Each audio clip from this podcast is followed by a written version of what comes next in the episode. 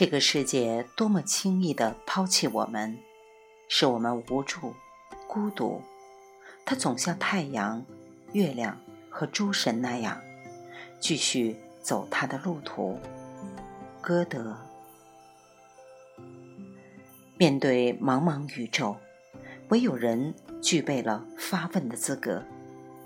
这资格导源于认知的能力，这能力又导源于多疑的天性。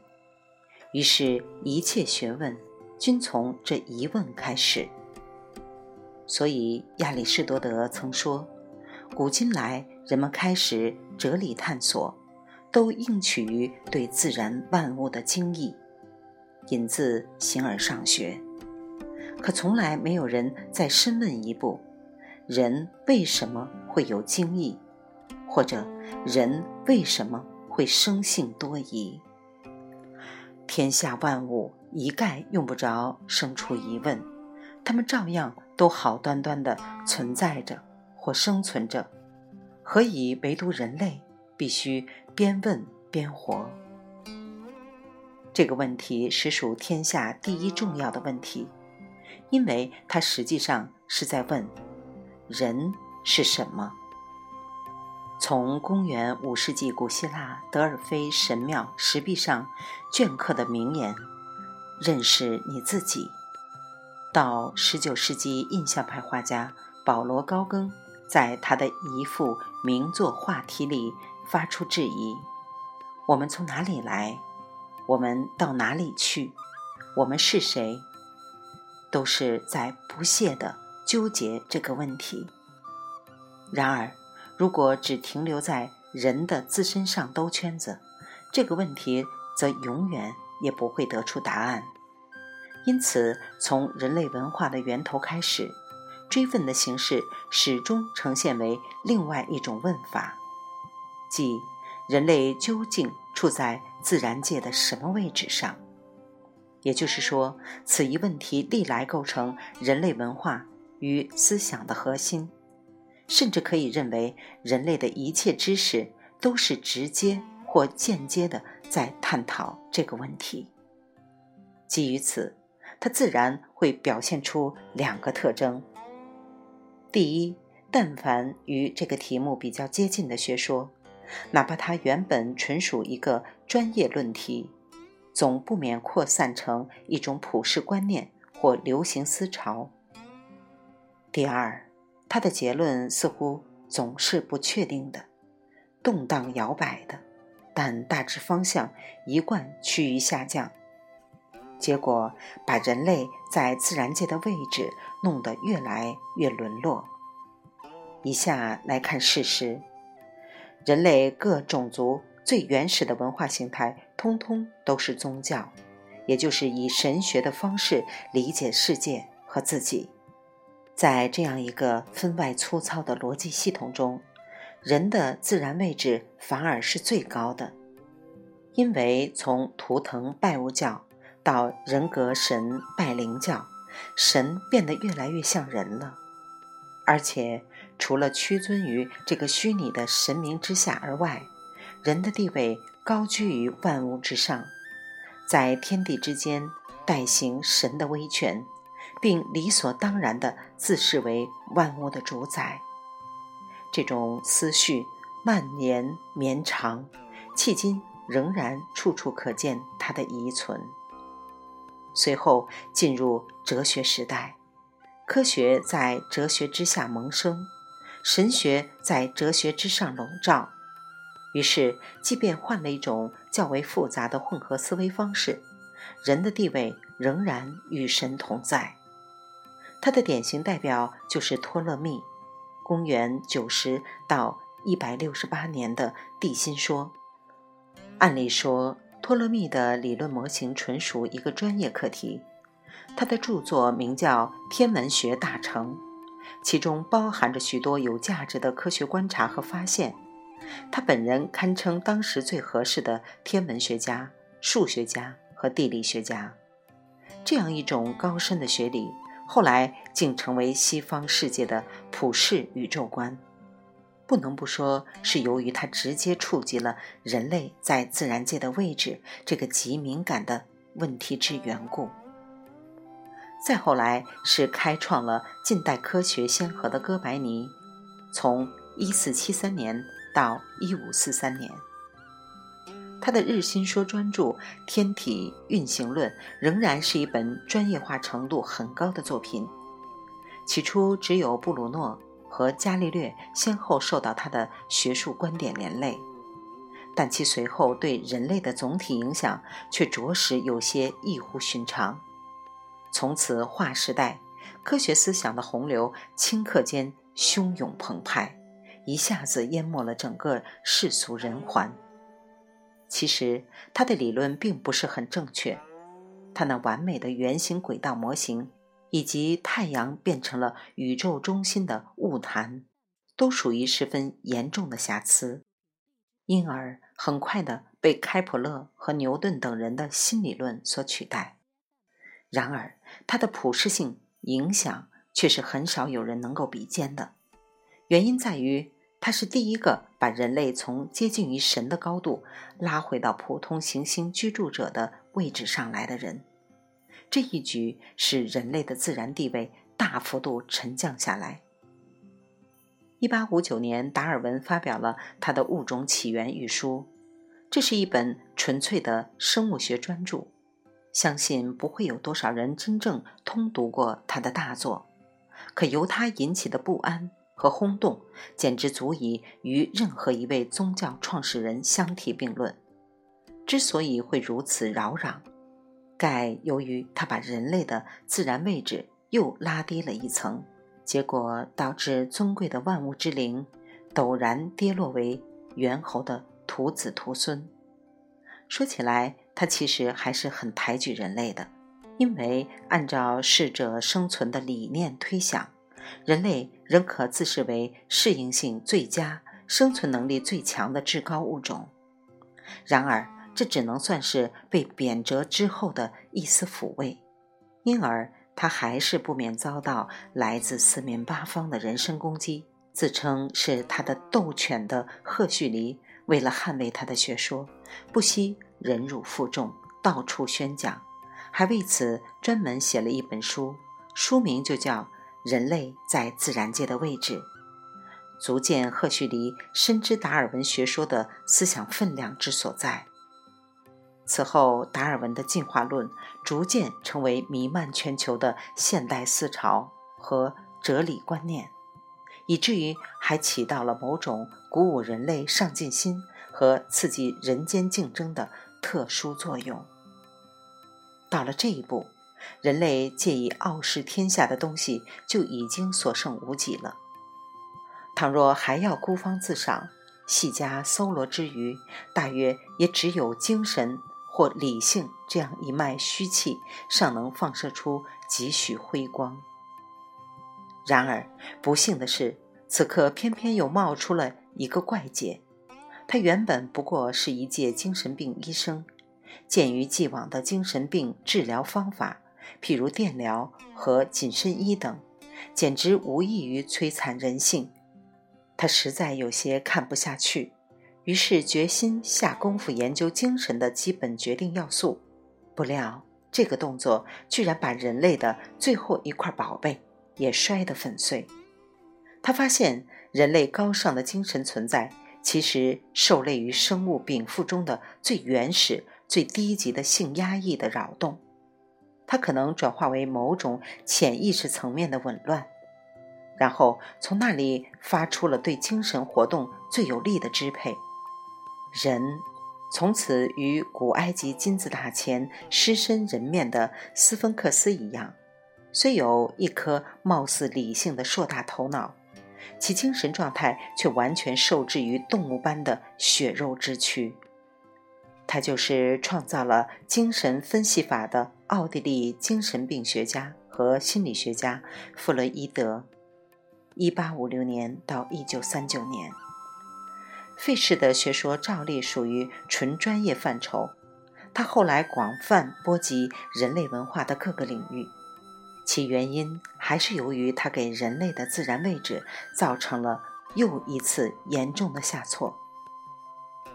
那么，人类在自然界的位置是不是就此便可以宣告彻底摆正了呢？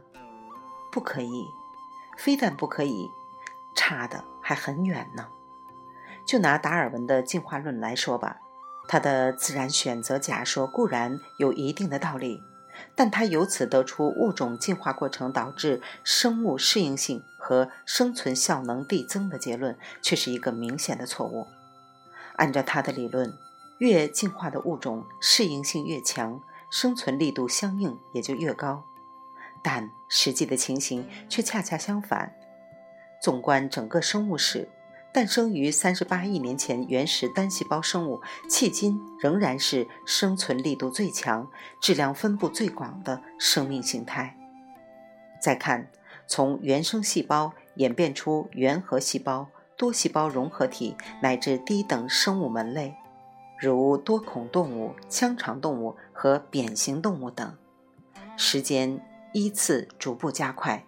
乃至发展到临近于脊索动物的阶段，新物种的递变衍生速度已呈现为某种爆炸式的突现状态了。这就是发生在五亿七千万年的那个著名的寒武纪显生时代。此后，各个物种的新生和衰亡像走马灯一样闪烁不定，来去匆匆，令人眼花缭乱，而且。越迟到的物种登场亮相的姿态越离谱，趋于绝灭的速率也越高。例如，作为卵生爬行动物之代表的恐龙，称霸地球尚可持续一亿六千年左右；然而，它的后继子孙哺乳动物衍生至今才不过七千万年至九千万年，却已普遍陷入死灭境地。尤其不妙的是，生物进化的绝代佳品，即我们人类，问世以来至多不超过三百万年或五百万年，现在已明显表露出衰竭前的过剩危象，并且这个危象还是在不足五十万年用火，或者不足五千年用文字，甚至不足五百年。用科学的文明化以后，才骤然降临的。也就是说，在亿万年来已遭灭绝的百分之九十九点九以上的生物品系里，越进化的物种淘汰几率越高，绝种速度越快，以及生存力度越低。何以使强者消亡，弱者长存？即是说。在物竞天择、适者生存的表观现象后面，实际上隐含着一个自然选择偏偏要把最不适于生存的弱化产物层层推进的单向度规定。印度诗圣泰戈尔说：“我们把世界看错了，反说世界欺骗了我们。是身为科学巨彻的达尔文错了，还是世界在我们有限的认知能力以外？”另有一方规律，情况之糟还不止于此。在这个世界上，能够喊出征服自然的豪言壮语者，似乎唯有我们人类。可实际上，真正做到征服自然的，却恰恰是那些被我们视为无能之辈的原始生物。要知道，在地球形成之初，包裹着地球的本来是还原型大气层。其中的氧含量不足百分之零点一，硬是那些低级的厌氧型生物，例如原始单细胞蓝绿藻，或渺小的珊瑚虫之类，以及后来登陆的低等植物们，经过亿万年的努力，才把我们这些高等生物赖以生存的大气圈改造成现今的氧化型气态。其变动幅度高达二百一十倍以上。现在地球大气的氧含量是百分之二十一，并制备出一切陆生生物不可或缺的臭氧层。不仅如此，就连我们脚下的地质形态也已被那些不起眼的小东西改造过了。譬如中国的桂林山水，就是珊瑚虫们世世代代吸收大气中的二氧化碳，使之转化为它们的骨质沉积而成的。以后经过长年累月的雨水冲刷，才形成现在那样典型的喀斯特地貌。看来，堪当征服自然之英雄者，为原始低等生物莫属。只有他们。才称得上是翻天覆地的盖世豪杰。反过来再看我们人类，不仅创造力有限，连最起码的生存耐受力也薄弱的可怜。例如，原始大气中二氧化碳的含量大约是现在的二十万倍。低等生物们正是在这样恶劣的环境中创生出我们这些不孝的高等晚辈。可时至今日，我们才把大气中二氧化碳的含量以污染的方式增加了不足一倍，大家就已经乱作一团，不知所措了。至于弗洛伊德有关精神成因的理论，更是肤浅的浪花之谈。须知，精神海洋的深度远不是可以从生物的性分裂这样一个表浅层面探讨清楚的。尽管生物进化的原始生理要素的确对精神活动造成了一定的基层影响，实际上，高等生物的精神感知能力导源于无机物质的理化感应属性，并深深地受到这种原始感应属性的基础性规定。正如我们的感官系统和神经系统完全受制于细胞层面的电磁感应作用一样。这个话题说来有些复杂，于此暂且从略不谈。但读者至少应该明白，精神现象的自然深度及其运作机制，远非既往的理论可以廓清。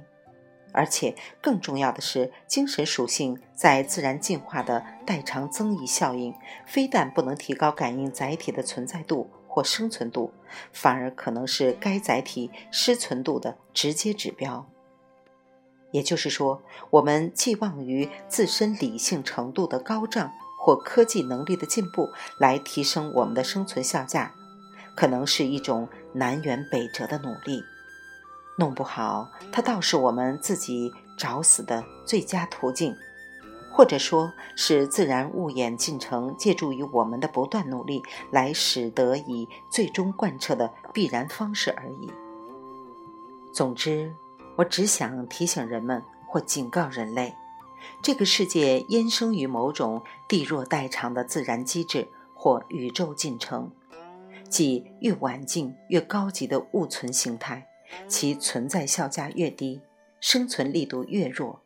尽管它们反而呈现出属性代偿愈丰、自为能力越强的表观倾向。换言之，过去关于人类在自然界的位置之种种理论，可能全都误导了我们。我们虽然处于宇宙进化的巅峰，但恰恰是这个峰顶最容易崩塌，即我们的生存形式实际上处于万物之下，而不是万物之上。我们只不过是宇宙物演进程的最后，也是最弱的承载者。我们之所以必须边问边活，乃是由于我们已经发展到自然演运的至弱阶段。我们之所以显得知识丰厚，乃是由于我们不得不借助于属性进化来维系若存。有学生曾经问我：“既然你自己承认你的学说照例不会是真理，你凭什么确定人类的处境一定不妙？”我只能回答说。凭人类的认知倾向，即人类关于自身在自然界位置的理论，既然一直倾向于下坠，那么纵然有一天我的学说被证伪，下一个理论也一定要比我的学说更为不堪。何况我们人类眼下的总体生存危机，难道还不足以引为此一理论的确考证据吗？我的学说其实不过是为这种现实情境提供了一个基础理论罢了。帕斯卡尔曾经说：“人是一颗会思想的芦苇，语气中带着对人类智慧的自豪和对人类柔弱的悲叹。殊不知，人类的智慧正是人类柔弱的相关产物。人类之所以比芦苇智慧，乃是由于人类要比芦苇衰弱得多。芦苇已经繁衍了上亿年的光景，人类的生存气数只怕连它的十分之一也达不到。如果我们不肯为自身的柔弱骄傲，那么我们最好也不要为自身的智慧欢呼，因为正是那个柔弱与智慧之间，存在着一种天定的反比线性函数关系。二十世纪七十年代。一群著名科学家以罗马俱乐部的名义发表了一个叫做“增长的极限”的预测报告，明确发出资源行将浩劫的警告，并建议人类共同采取所谓“零增长”的经济策略。姑且不谈这个建议目前是否可行，仅是那项报告的内容就一错到底。须知。问题根本不在于外部环境的自然资源是否会在经济增长的过程中被用光，而在于人类本身的自然生机是否会在文明发展的过程中被抽空。也许，我们的人性进化历程正是自然物演历程趋于地牢天荒的某种内在标识。文明的辉煌，正是宇宙造化之灵最后的回光返照。这灵慧、生物属性与文明、社会属性，恰好就是把我们引向寓意柔弱化的诺亚方舟。你以为那是一条拯救溺水的打捞船，何曾想到它的航向正是将你带入远比水深火热更苛酷的地狱之门。因此，依我看，人类的智化生存本质上仍然属于一种盲存的状态，以及本质上仍然属于一以贯之的物演流程的继续。他的智慧仅够用于蒙蔽自己，或者说仅够用于蒙蔽自己的自戕状态。尽管我承认我找不到任何转折变通的路径，但至少我已明白。并希望人类也随之明白，智慧的本性以及智慧的发扬，绝不是我们的守护神，它倒更像是浮士德寻求满足的那位可爱的魔鬼弥菲斯特。问题在于，你如何才能摆脱这个魔鬼的纠缠呢？或者换一个更现实的问法：我们究竟如何与这个无法摆脱的魔鬼周旋呢？这可是一个。全体人类迟早必须直面的存亡攸关的大问题啊！未完待续，来自清婴儿与子清分享，欢迎订阅收听。